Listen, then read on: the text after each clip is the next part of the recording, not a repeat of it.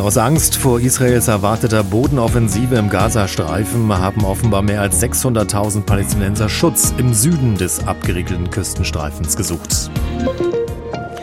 Die Versorgung der dicht gedrängten Menschenmassen ist natürlich extrem schwierig. Zudem im Gazastreifen festgehaltenen deutschen Geiseln, da hat die Bundesregierung laut Außenministerin Annalena Baerbock jetzt weiterhin keinen direkten Kontakt, hieß es. Unter den mehr als 150 von der radikal-islamischen Hamas nach Gaza verschleppten Geiseln sind ja acht Deutsche. Die meisten von ihnen haben eine doppelte Staatsbürgerschaft. Über die Situation im Gazastreifen spreche ich jetzt mit Wolfgang Richter, Oberst AD und Militärexperte bei der Stiftung Wissenschaft und Politik. Schönen guten Morgen, Herr Richter.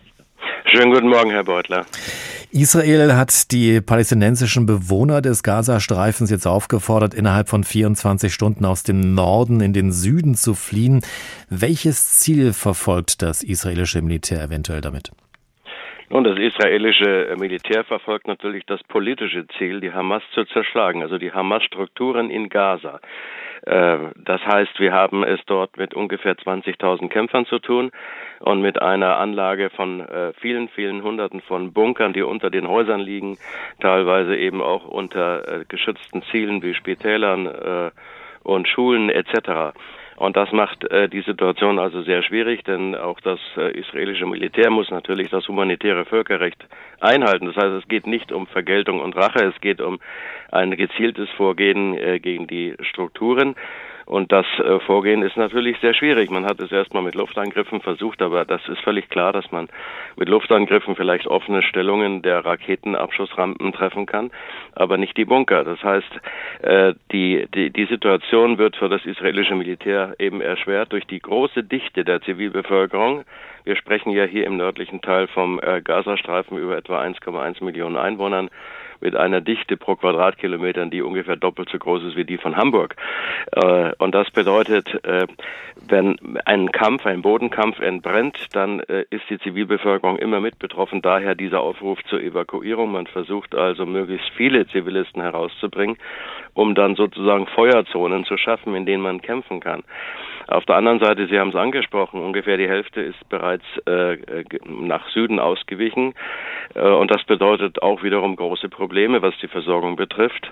Wasserversorgung, Nahrung, Medizin etc. Und ein Teil will offenbar bleiben und die Hamas selbst versucht ja auch, äh, die Flucht zu verhindern, denn sie wollen diese Bilder haben von dann äh, eben auch Toten und äh, Zivilisten, denn das würde die arabische Straße dann wieder in anderen Staaten äh, aufwiegeln und das ist genau das Ziel, das die Hamas hat. Also eine sehr, sehr schwierige Situation.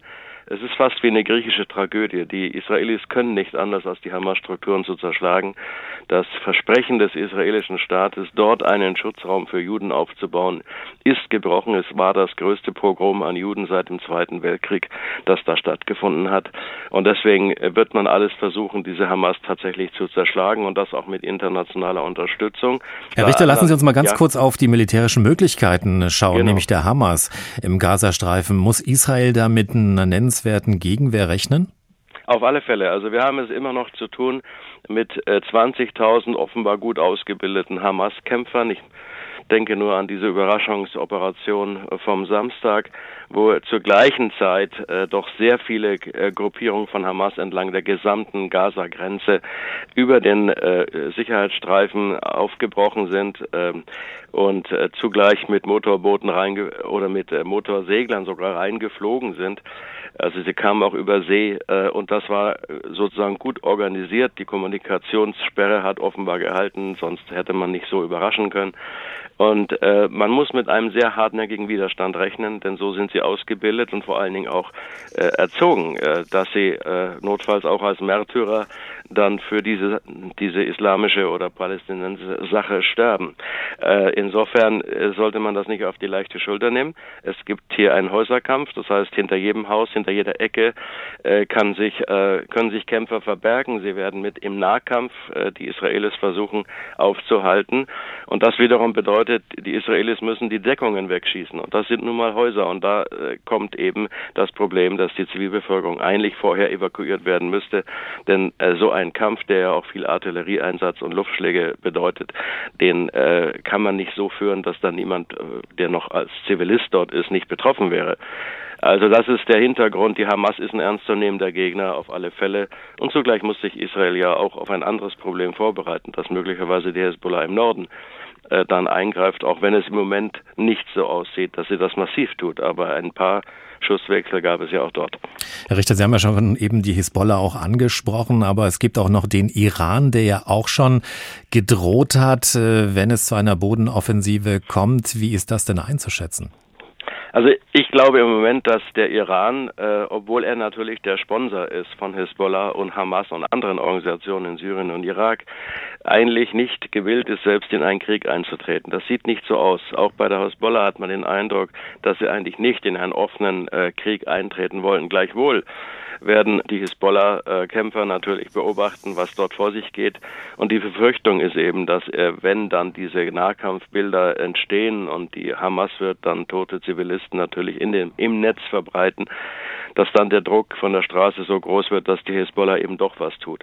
Es kann auch sein, dass sich äh, die gegenseitigen äh, im Moment doch sehr begrenzten Schusswechsel aufschaukeln, dass man versucht mit Vergeltung zu arbeiten und sich dann eben doch ein Konflikt entwickelt. Das kann man nicht ausschließen und deswegen ist die israelische Armee ja auch im Norden aufmarschiert, weil sie mit diesem Zwei-Fronten-Krieg rechnet. Ich glaube eigentlich nicht, dass der Iran selbst äh, eingreifen will. Er wird eher versuchen, die arabische Straße zu mobilisieren. Es geht ja der Hamas und auch dem Iran dazu, eine Aussöhnung zwischen Saudi-Arabien beispielsweise und Israel zu verhindern, aber auch zwischen anderen arabischen Staaten und Israel, die sich, einge, äh, die sich abgezeichnet hat in den letzten Monaten. Und äh, ich glaube, das ist das politische Ziel. Wir dürfen auch nicht vergessen, dass die USA ja im Raum ist mit einem zweiten Flugzeugträger, äh, mit einer zweiten Flugzeugträgergruppe, um genau diese Erweiterung eines Krieges abzuschrecken.